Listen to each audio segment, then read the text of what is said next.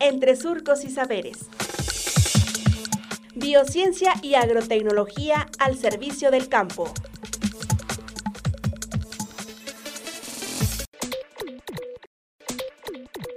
La candelilla. Usos y propiedades de la candelilla. Doctor Marco Antonio Castillo Campohermoso. Departamento de Biociencias y Agrotecnologías del SICA. En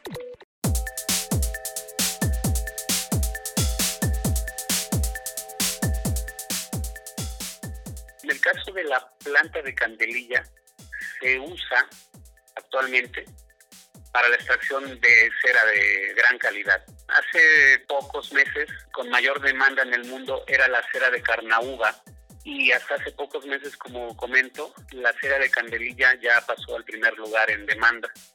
Es una cera que se usa principalmente, o su mayor demanda es la cosmetología, ¿no? Pero tiene infinidad, infinidad de usos para recubrimientos de pinturas, para cera de zapatos, los mismos bagazos se pueden usar para nanocelulosa, microcelulosa.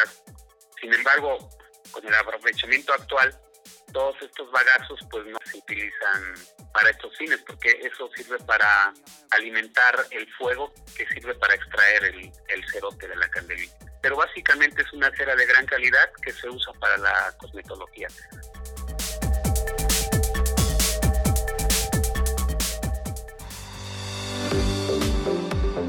Radio Universidad Agraria y el SICA presentaron Entre Surcos y Saberes. Hasta pronto. you